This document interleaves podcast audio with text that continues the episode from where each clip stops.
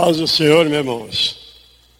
Estamos aqui para dar um estudo aos irmãos e a todos que alcançá-lo. Vamos começar dando um título: A restauração do reino de Davi. Quando Paulo estava cercado pelos cristãos gregos lá de Corinto, eles o interrogavam acerca de como havia de acontecer todas as coisas é, concernentes ao plano de Deus, que dali em diante já não era mais o tempo da lei, mas o tempo da graça. Não podendo Paulo explicar tudo, até porque ele não sabia como havia de se desenrolar os planos de Deus através dos séculos da era da graça. Paulo foi levado ao paraíso. Ele diz que ouviu palavras inefáveis que aos homens de seu tempo não era lícito dizer. Mas ele não entendeu todas as coisas. Claro que não. Deus não revela todas as coisas de uma só vez. Ele nunca fez isso. Deus age por etapas, de etapas em etapas. Não trabalha com datas, também não, mas trabalha com tempos e momentos. Mas Paulo, não podendo explicar aos coríntios como se daria quanto ao entendimento da lei da graça, porque o entendimento da lei do passado, eles, os gregos mesmos, sabiam de alguma coisa. Mas, quanto aos judeus, eles não sabiam nada a respeito daquela dispensação que ali iniciava. Eles entendiam um pouco da lei de Deus, mas aqui fala é, dos gregos. E não podendo Paulo respondê-los a contento deles, ele diz: Irmãos, agora veremos por espelho, mas dias virão em que veremos como as coisas são. Porque em parte conhecemos e em parte imaginamos. Mas quando vier o conhecimento perfeito, então isto que conhecemos só em parte será aniquilado. A Bíblia fala em parte conhecemos e em parte profetizamos. Mas deve ter havido aí um erro gráfico ou uma tradução extravagante dos tradutores modernos. Porque se em parte conhecemos, no caso deles lá, e em parte, dizendo Paulo, profetizamos com respeito ao conhecimento dos planos de Deus, não combina com a realidade. Quer dizer, irmãos, em parte conhecemos e em parte profetizamos. Nós não sabemos como vai ser, profetizamos. Será que Deus aceitaria eles profetizarem seus planos por imaginações deles, por conjecturas, sendo que eles não entendiam nada como haviam de se desenrolar através dos séculos, porventura Deus aceitaria as profecias deles? Quer dizer, em parte conhecemos, mas em parte nós profetizamos, irmãos. Falamos alguma coisa que vai acontecer, mesmo sem conhecimentos. Não procede. Isto jamais procede. Mas o que Paulo respondeu a eles e que nos foi passado a informação em nosso tempo por revelações divinas, ele disse foi assim: Irmãos, agora vemos como por espelho, não é a realidade. Falando de entendimento, de conhecimento. Mas virá o tempo em que veremos como as coisas são. Porque em parte conhecemos, mas em parte imaginamos. As igrejas imaginam as coisas, isso se cumprem desde o do final do, do terceiro século em diante da era cristã. Por não entender as escrituras, por falta de revelações para boas interpretações, eles começaram a imaginar que ia ser assim, havia de ser assim e assim. Eles imaginavam e pregavam. Por isso deu no que se deu. Milhares de doutrinas, milhares, milhares de linguagens doutrinárias que não combinam. Por quê? Porque cada um imagina uma coisa. e prega aquilo. E Paulo não deu essa ordem. Pelo contrário, ele proibiu. Diz: em parte conhecemos, irmãos, e em parte imaginamos. Mas quando vier o conhecimento perfeito, então isso que conhecemos só em parte será aniquilado. Paulo sabia, via que a igreja engatinhava em conhecimento da palavra de Deus e nada, nada entendia com relação ao reino de Deus, ao reino eterno. Paulo via a igreja uma criança engatinhando em conhecimento, com uma carreira estudantil popular. Começa no, no jardim da infância e vai até ser consagrado ao curso que ele escolheu, de degraus em degraus. Assim seria a carreira espiritual da Igreja de Cristo através dos séculos. Por conta daquilo que eles imaginam e pregam, surgiu uma disparidade de línguas doutrinárias, como já falamos. Ninguém sabe quem está certo. Aí eles ousam dizer assim: a palavra de Deus, cada um interpreta de uma forma. Ela tem muitas formas de ser interpretadas. De maneira que nós não podemos julgar uns aos outros, uma igreja julgar a outra. Por quê? Porque ela não, não está segura de suas doutrinas. Nenhuma está segura de suas doutrinas. Daí não poder julgar umas às outras, porque cada um interpreta de uma forma. Mas isto também não procede, este pensamento. Porque a palavra de Deus são ditos sagrados que possuem valores muito acima daquilo que superficialmente aparenta. Então ela não seria entendida a forma de qualquer leitura. Não. Por isso, as igrejas em geral estão perdidas, perdidas sem rumos, sem saber o que fazer, falam do arrebatamento da igreja. A maioria delas pregam o arrebatamento da igreja por imaginação, não é por revelação, nem revelação pela Bíblia. E nem através de profecias que Deus havia de levantar profetas para revelar os seus planos a quem eles haviam de revelar. A palavra de Deus só possui uma forma de interpretação. Os homens é que se perdem no labirinto das Escrituras e se enrolam no, no palavreado da palavra de Deus e dizem que cada um interpreta de uma forma. Mas ela só tem uma forma de interpretar. A verdade, ela é pura. Ela não anda acompanhada com dúvidas. A verdade não aceita ser seguida por confusões, mas ela anda sozinha, anda pelas praças, pelas ruas, como está escrito. A verdade tem pai, mas não tem mãe, e nem irmãos, e nem parentes. Mas ela anda à procura de aderentes. Logo, não, não existe duas verdades, três verdades, centenas, dezenas e dezenas de verdades expostas nas variadas linguagens doutrinárias. Não há como. A palavra de Deus só tem uma interpretação. Existem várias profecias ditas em duplo sentido, possuindo cumprimentos duplicados. Isso existe. Às vezes cumpre no espiritual e às vezes cumprem no literal. Mas é muito raro isso aí. Mas não são duas interpretações. É a mesma. Mas uma em uma área e a outra em outra área. É muito badalada a pregação que gira em torno do arrebatamento da igreja. Agora, diante dessa pandemia que assolou o mundo, eles estão pregando que o arrebatamento da igreja para os céus está às portas.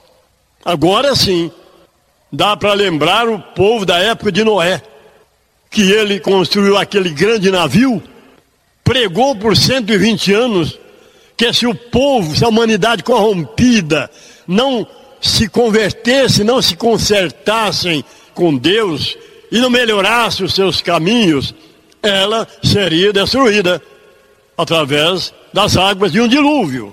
que viria sobre elas. Ele pregou 120 anos. E esse foi o ultimato que Deus deu para a humanidade, dizendo: toda a carne se corrompeu, mas também todos os dias do homem será 120 anos. Não é a idade dele. É interpretado que Deus diz que o homem dali em diante viveria 120 anos. Não é isto que Deus estava dizendo. Ele disse: não é. Toda a carne se corrompeu. Faça para ti uma arca, tal e tal, tal e tal. Também todos os dias do homem na terra. O ultimato que eu dou para o homem viver ainda, cochilando em dois caminhos, se consertem comigo ou se arriscam a esperar o dilúvio que mentirosamente pregavam o juiz Noé. Assim pensavam eles. E no final dos 20 anos, acabou o ultimato de Deus sobre aquele povo. Ele executou o juízo através daquilo que Noé anunciava, através do então conhecido dilúvio global. Vamos iniciar essa mensagem assim um pouco meio rápida, porque eu já tomei tempo aqui. Ninguém fala sobre o reino de Deus. Eles falam sobre o arrebatamento da igreja. Vamos começar aqui vendo o que o anjo Gabriel falou à Virgem Maria e a sua mensagem havia de alcançar o mundo habitado. O relato diz assim: E entrando o anjo onde estava Maria, disse-lhe: Maria, não temas, porque achastes graças diante de Deus. E eis que em teu ventre tu conceberás e darás à luz um filho, um varão, e por-lhe-ás o nome de Jesus. Ele será grande e será chamado Filho do Altíssimo. E o Deus do céu lhe dará o trono de Davi. E ele reinará sobre o trono eternamente, e o seu reino não terá fim.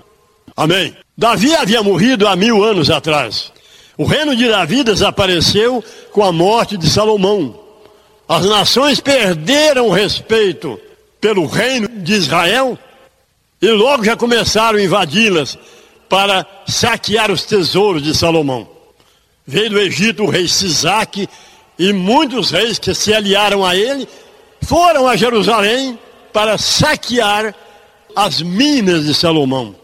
Perderam o respeito pelo reino de Deus, pelo reino de Davi. E invadindo Jerusalém, da calção da nação. Só isso é chamado tesouro do rei, quer dizer, a calção, a casa do tesouro da nação, para garantir a moeda. É só isso que eles encontraram. Olha, irmãos, ou acreditamos na Bíblia em sua íntegra, ou a recusemos totalmente. O anjo Gabriel diz que, para Maria que o seu filho Jesus Cristo seria o herdeiro do trono de Davi, que Deus lhe daria como herança e ele havia de reinar para sempre, e o seu reino não teria fim. Isso aqui não foi nenhum profeta humano que falou isso para Maria, mas foi o anjo Gabriel que veio ordenado por Deus e bem informado do que ele havia de fazer, do que ele havia de dizer a Maria. Alguém disse que o reino de Davi é espiritual, o trono de Davi é espiritual também. Esta é a imaginação, aí pregam isso. Por isso que Paulo diz, em parte imaginamos, mas não pregue antes do tempo. É antes que venha o conhecimento perfeito. O anjo Gabriel estava dizendo a verdade pura. O reino de Davi seria restaurado. Esse reino que será restaurado agora, em nosso tempo, e durará eternamente, é aquele mesmo reino que Deus prometeu a Adão. Adão não havia de morrer. Adão era imortal com toda a sua raça, seriam imortais. E Deus havia, por promessa, de estabelecer aqui neste planeta uma extensão do reino celestial aqui na terra, governada por um rei humano, eternamente, que seria Adão. Mas alguém diz que Adão pisou na bola. Mas não é esta a minha palavra. E havendo Adão transgredido ordens divinas, ele e sua esposa a Eva, eles perderam o direito à vida eterna. Aí a palavra de Deus descreve que o homem, havendo pecado, Aí Deus o expulsou do jardim do Éden, onde estava, para lavrar a terra e etc. Para que ele não tocasse na árvore da vida e vivesse eternamente em pecado. Porque pecado é transgressão. Qualquer transgressão é pecado. Você adulterar a lei aqui, pagando propinas ou cobrando propinas, é crime perante a lei dos homens. É pecado perante o fisco. É uma transgressão. Adulterou a lei dos homens. Se torna criminoso. É preso, etc. Então Adão, ele transgrediu as regras divinas. Pecou. Ele adulterou? Não. Só havia ele e Eva. Ele adulterou as regras divinas. Adulterou a ponto de tornar-se um pecador, um réu de morte diante de Deus réu de morte, porque ele não havia de morrer. Diante de Deus, o, o pecador, ele é um réu de morte, ele vai morrer. E receber o salário de seus pecados, que é a morte. Aí vendo Deus aquela situação, e que o pecado imperou sobre a terra através das transgressões de Adão e Eva, aí ele ali mesmo ele prometeu que da mulher, sem a intervenção masculina, mas da semente só da mulher, ele faria nascer um segundo Adão, que não havia de transgredir as suas regras. Paulo explica que o primeiro Adão foi feito da terra, do qual nós somos descendentes. Mas o segundo Adão, o Senhor Jesus, ele veio dos céus. E de Adão herdamos a morte, porque ele morreu e o filho só herda do pai aquilo que ele possui. E se Adão já não possuía mais vida eterna, como ele poderia transmitir à sua posteridade aquilo que ele não possuía mais? Ele falou: agora de Cristo herdamos a vida eterna, porque ele morreu e ressuscitou, só ele nos dá a vida eterna. Diante do Pai, claro. Deus prometeu, segundo Adão, Jesus Cristo, que não havia de transgredir. Aí Deus prorrogou o seu projeto da fundação de uma extensão do reino celestial na terra, regido por Adão. Todo mundo seria imortal. Não haveria pecado. Esse foi o primeiro plano de Deus. Só que ele sabia o que havia de acontecer. Ele sabia porque ele ia lidar com um homem que ia dar problema. Ele disse que até se arrependeu de ter feito o homem. Para a compreensão humana, ele disse que se arrependeu de ter feito o homem, porque ele é mau desde a sua infância. Se tornou mau. Mal por quê? Nasceu mal? Não. Deus formou o ser humano e lhe dotou de inteligências para dirigir os seus caminhos, fazendo as boas escolhas para herdar então a vida eterna. Porque a vida ela é construída de escolhas. Se a pessoa escolher o mal, ele derrota a sua vida. Ele não constrói a sua vida. E Deus fez Adão para fazer as melhores escolhas que ele mesmo Deus expôs a ele. Estabeleceu sobre Adão e a sua, sua raça. Mas Adão escolheu lá logo de início, escolheu uma coisa que Deus havia proibido. Mas ele sabia que Deus havia proibido. Ele tinha inteligência capaz de discernir os seus caminhos e a sua obediência a Deus. O povo ousam dizer assim: ah, tudo é porque Deus quis. Não é, não. Não é. Vendo Deus que o seu projeto fracassou por falta de fidelidade humana de Adão, aí ele prorrogou o seu projeto. Mas nunca, porém, anulou o seu projeto. Que projeto?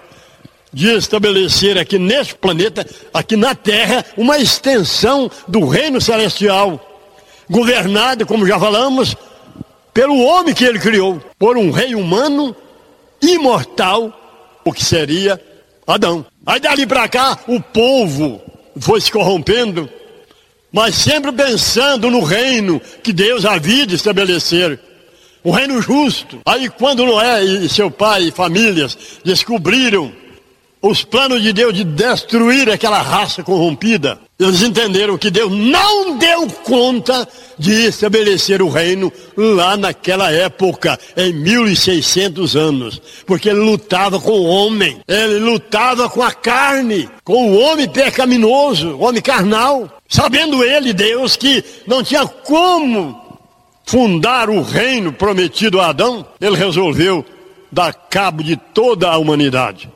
deixando a família de Noé para começar tudo de novo, para que estabelecesse, depois do dilúvio, o reino eterno, prometido a Adão. Mas Jesus não havia nascido.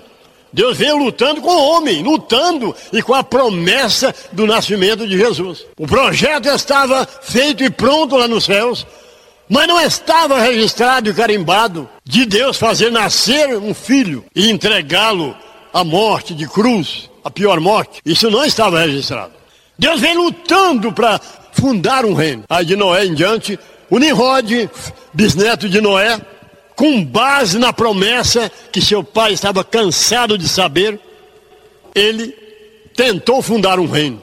Pessoa, vou fundar esse reino, eu vou fundar esse reino, eu sou macho. Tornou-se famoso na terra, o Nimrod, famoso. E o povo já se curvava diante dele, pela sua sabedoria e pela a sua braveza e etc. Aí já havia várias cidades, havia uma por nome Babel, e lá ele construiu aquela torre. Eles falam torre, a Bíblia, mas não é, aquilo era um edifício, ali na sede do reino dele. E o seu reino começou em Babel, o reino de Nirod, o primeiro reino depois de Noé. Aliás, antes de Noé não houve reino. A Bíblia não conta eh, de reinos antes de Noé. Não. Ela não fala, não registra. Aí Deus vendo aquilo, desceu com os anjos, derrubou a torre, acabou com tudo, provocou a desavença linguística para interromper Nimrod e sua ignorância também. E acabou com o reino de Nimrod. Pode ler no local indicado em Gênesis. O reino de Nimrod foi se esfarcelando e acabou em nada.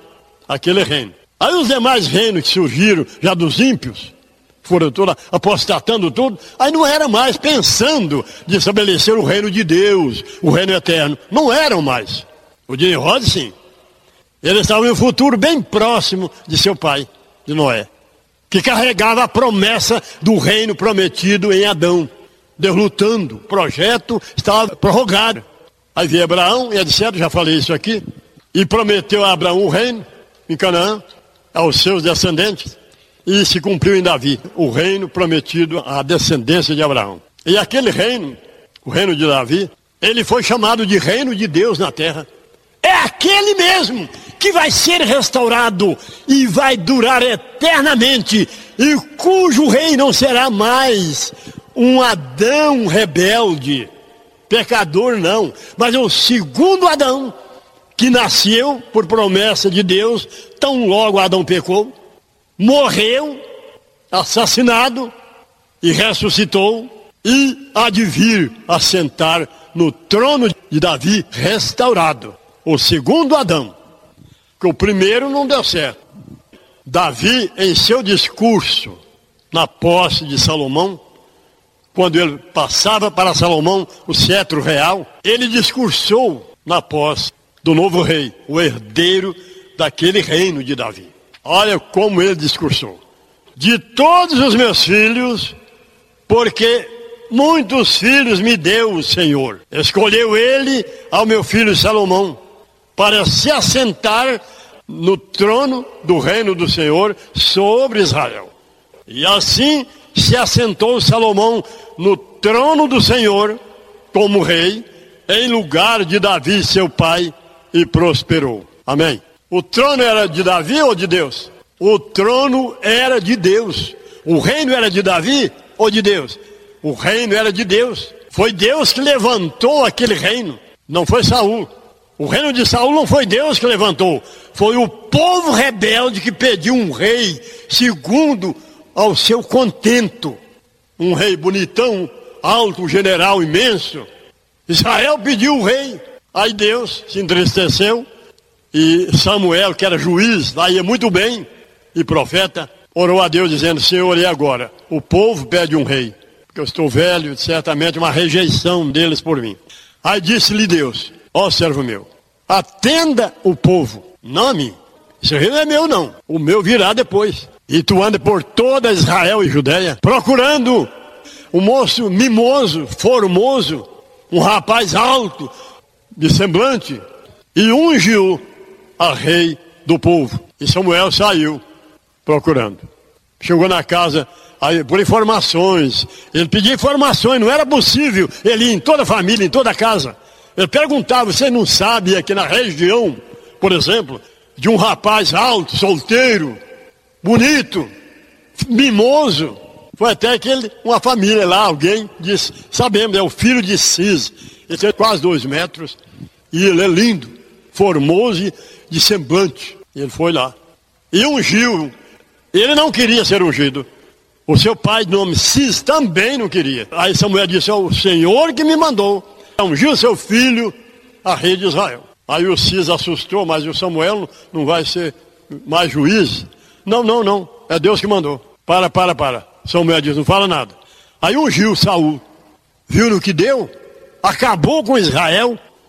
Aí no dia da posse de Saul, Samuel discursou disse assim: Olha, em todo o meu tempo aqui, eu nunca ganhei de vós um boi, uma ovelha, e nem presente algum. Porque o homem de Deus que é bom, ele sacode de suas mãos todo o presente. Ele não aceita. Eu nunca pedi nada de vocês, nem um boi, nem um jumento, nem uma ovelha, nem um novilho, e nunca aceitei presente. E vocês me rejeitam. Eis aqui o vosso rei. Aí o povo gritou: Viva o nosso rei!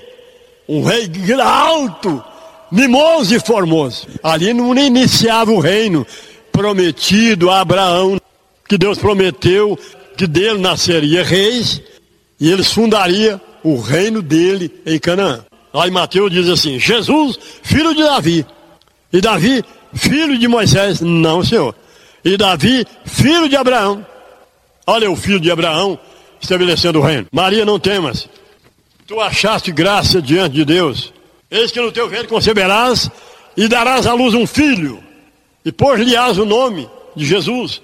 Ele será grande, será chamado o Filho do Altíssimo. E o Deus do céu lhe dará o trono de Davi. E reinará sobre ele eternamente. E o seu reino não terá fim. O reino de Davi era um protótipo do reino de Deus.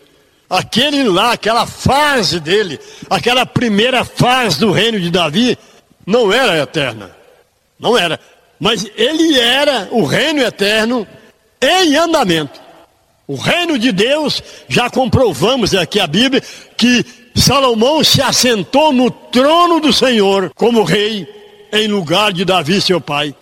E Davi diz: De todos os meus filhos, o Senhor escolheu a Salomão para se assentar no trono do reino do Senhor sobre Israel. E assim Salomão se assentou no trono do Senhor como rei em lugar de Davi, seu pai. Nem o reino era de Davi, nem o trono era de Davi. O trono era de Deus, o reino era de Deus. Quem levantou o reino de Davi foi Deus, e etc. Deus fez questão de repetir essa palavra, levantar o reino. O próprio Deus diz desta forma: E naquele dia tornarei a levantar o reinado de Davi. Tornarei a levantar. Significa que não foi Davi que levantou aquele reino, mas foi o próprio Deus que levantou a primeira vez e havia de levantar a segunda vez e eternamente. E tornarei a levantar o reinado de Davi e o reedificarei como era nos dias da sua antiguidade, para que ele possua, ou seja, dono, de todos os que se chamam pelo meu nome. Diz o Senhor Jeová que fará isto. O mundo veio passando de mãos em mãos, de império em império, de reino mundial a reino mundial. O mundo nas mãos dos reinos. O reino egípcio, o reino assírio derrubou ele e dominou o mundo o reino babilônico derrubou o reino assírio de Senaqueribe, com sede em Nínive, e o mundo passou para as mãos de Babilônia. Depois os Medos e Persas, duas grandes províncias do Império Babilônico, invadiu Babilônia e arrebatou-lhe o poder e o domínio. E o mundo passa para as mãos do Império Medo-Pérsia o mundo passando de mãos em mãos. E depois a Grécia. Os gregos se juntaram e derrubaram o Império Medo-Persa. E estabeleceu o Império Grego, famoso. Aí o mundo passou para as mãos dos gregos, do Império Grego. Depois, os romanos e os macedônios se juntaram e invadiram o Império Grego e estabeleceram o famoso Império Romano. Agora o mundo caiu nas mãos de Roma, do Império Romano. E nenhum desses reinos, desses reinos mundiais, receberam de Deus uma promessa de serem restaurados e voltarem a reinar. Nenhum deles. E voltarem a reinar pelo menos por um tempo. Não. Porém, o reino de Davi, Deus prometeu, Ele mesmo. E naquele dia eu tornarei. Porque esses reinos que passaram, não foi Deus que levantou. Não foi Deus que levantou o reino egípcio, o reino de Nimrod, o reino assírio, o reino babilônico, o reino medo-pérsia, o reino grego, o império romano. Nenhum desses impérios foi Deus que levantou. Agora ele diz: E naquele dia eu tornarei a levantar o reino de Davi e o reedificarei como ele era nos dias da sua antiguidade. Como que ele era na sua antiguidade? Ele dominava as nações. O reino de Davi, completado por Salomão, ele sujeitou as nações por 80 anos. Os céus entraram em ação e dominaram a terra através do reino de Deus, regido pelo rei Davi. O reino era de Deus, o trono era de Deus. Fala o reino de Davi, trono de Davi, porque foram levantados em Davi e através de Davi. Deus agindo através de Davi para construir o seu reino, que seria restaurado. E de lá para cá, todo mundo, desde Adão, que o reino não foi estabelecido, aí Noé ficou esperando o reino estabelecer. Depois do dilúvio, também Abraão esperava o reino. Ele viu a cidade que seria a capital do reino eterno. Ele viu em visão, sonhando com o reino de Deus prometido a Adão, Abraão. Depois Moisés também sonhava com o reino de Deus prometido em Adão, de ser levantado através dos descendentes de Abraão. Todos eles esperavam Olha o que Moisés escreveu quando eles atravessaram o Mar Vermelho e o exército de Faraó foram sucumbidos, mergulhados nas águas do Mar Vermelho e não sobrou ninguém. Aí do outro lado do Mar Vermelho, Moisés ficou lá acampado uns dias, fazendo festa, glorificando a Deus. Acabou o problema do Egito.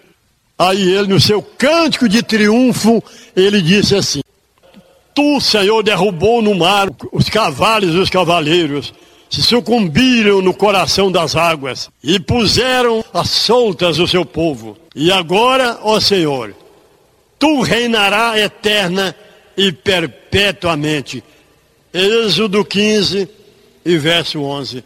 E agora, Senhor, tu reinará eterna e perpetuamente.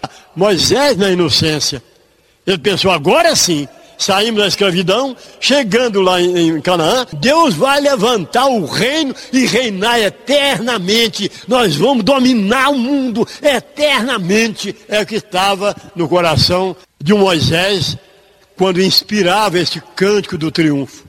Moisés, se vendo livre do, do cativeiro, ele disse: Agora, Senhor, tu reinarás eterna e perpetuamente. Aí Josué pensou que ia levantar o reino de Deus. Ele era um general e dos generais. Não deu conta. Estabeleceu juízes. Até chegar em Samuel. Deus não deixou, não era tempo.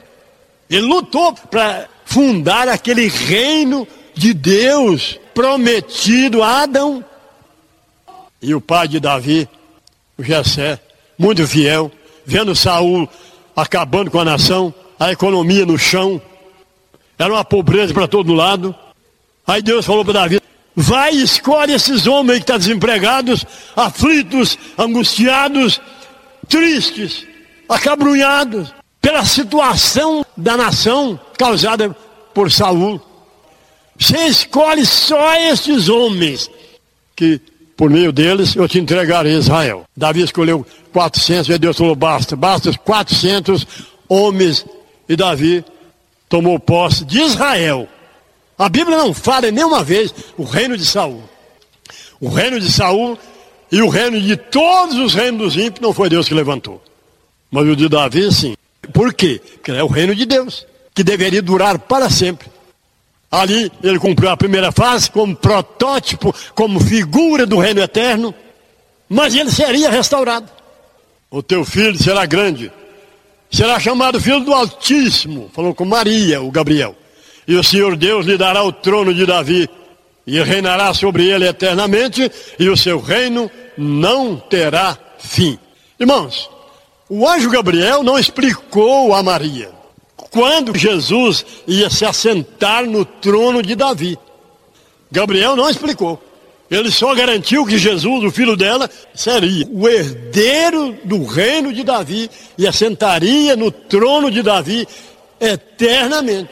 Aí Jesus, vendo que Gabriel não explicou quando que ele deveria assentar-se no trono de Davi para sempre, se seria no início do seu ministério terreno ou se no final da obra redentora. Jesus viu que Gabriel não explicou. Jesus, porém, achou por bem completar para nos ajudar no tempo das revelações, trazendo conhecimento perfeito de todas as coisas. Porque o reino de Deus, ele está trazendo uma bagagem enorme de revelações não só da restauração do reino de Davi, como também de uma imensidade incalculável de segredos que deveriam ser revelados. Agora, Jesus explica para os apóstolos e para nós. E quando o filho do homem vier, então se assentará no seu trono de glória, e todas as nações estarão diante dele ao seu redor. Mateus 25, 31. Jesus explica, e quando o filho do homem vier, quer dizer, ele sairia do trono de Deus, da sua destra, em direção à terra, não para arrebatar a igreja para o céu. Nunca. Isto são frutos das imaginações dos homens advertidas pelo apóstolo Paulo. Quando o filho do homem vier em direção à terra, onde estarão os ímpios, as nações. Então se assentará no seu trono de glória. Por que seu trono de glória? Porque ele herdou de Davi. É o herdeiro do trono de Davi. Por que trono de glória? É um brilho, igual a lâmpada, igual essas luminárias aqui? Não, não, não. Tenha como interpretar as coisas de outras formas, não só pelo literal. Glória significa fama, brilho, poder, admiração, e tudo isso é glória. Sentará no seu trono de glória. Por que o seu trono? Porque a glória é dele. E então, quando vier o filho do homem, ele se assentará no seu trono de fama, de glória, de brilho, de poder, de justiça, de sabedoria. E todas as nações estarão ao seu redor. O trono estaria no céu ou aqui na terra? Será que Jesus ia para um trono lá no norte do céu? Tem um outro trono lá? Em Apocalipse ele diz: Aquele povo que vencer, eu lhe concederei que se assente comigo no meu trono. Assim como eu venci e me assentei com meu Pai no seu trono. Dois tronos. O de Deus, lá onde ele sentou a destra, e o trono dele herdado de Davi, e que será estabelecido aqui, no Brasil, nessa pátria amada, idolatrada pelas nações. Vou reler a profecia de Amós, obviamente requer que seja lida totalmente. E naquele dia tornarei a levantar o reinado de Davi, e o reedificarei como era nos dias da sua antiguidade, dominador das nações, para que ele possua, seja dono de todos os que se chamam pelo meu nome. Diz o Senhor que fará isto, porque eis que vem dias, diz o Senhor, em que os que lavram a terra alcançarão a colheita, E os que semeiam a semente espremerão as uvas. Amém. Isto já se cumpre desde os anos 2005, quando Deus nos ordenou a começar a semeadura da semente do reino, extraída do evangelho do reino de Deus e não mais do evangelho da graça. Estamos semeando a chegada e o estabelecimento do reino de Deus no Brasil. E vamos colher o fruto da nossa semeadura. O que, que, é isso? Adão já estava cheio, empolgado, que ele ia ser o rei eterno deste mundo, deste planeta, do reino celestial na terra. E ele não alcançou o reino. E todos, até Noé, mesmo Noé desejou, o pai de Noé desejou, falavam do reino de Deus, eles anunciavam que Deus havia de voltar e havia de purificar o povo e estabelecer o reino prometido a Adão, que seria eternamente imortais aqui na terra. E depois Abraão, esperando o reino, sonhou até com a sua capital, mas não alcançou o reino. Ele semeou pregações do reino para o povo, que Deus prometeu que o final do mundo seria bom, maravilha, mil maravilhas. Ele pregava até para os ímpios. Abraão não alcançou a colheita. Ele semeava. Todos semearam, mas não alcançaram a colheita. Josué semeou, Moisés semeou, falava do reino, vamos fundar o reino. Senhor, agora tu reinará eterna e perpetuamente, semeando as promessas do reino. Alcançou? Não alcançou a colheita. Josué semeava, orava, chorava, mas não alcançou o reino. E etc. Davi sabia que o seu reino era o reino de Deus, mas não alcançou a eternidade. Porque não era no seu tempo que o povo ia se tornar imortais. Não era naquele tempo. Mas ele sabia que o reino era de Deus, não era dele e que aquele reino seria restaurado para continuar o mesmo reino, com imensas ampliações. Não é só aquele de Davi, com espantosas ampliações sobre o reino de Davi. Ele sabia, Salomão sabia, mas não alcançaram. Davi estando certo, sem dúvida alguma, sobre a restauração do seu reino no futuro, ele disse ao povo, ele estava dizendo ao povo Israel, mas hoje a gente vê que ele dizia profeticamente ao povo de Deus. Olha o que Davi falou.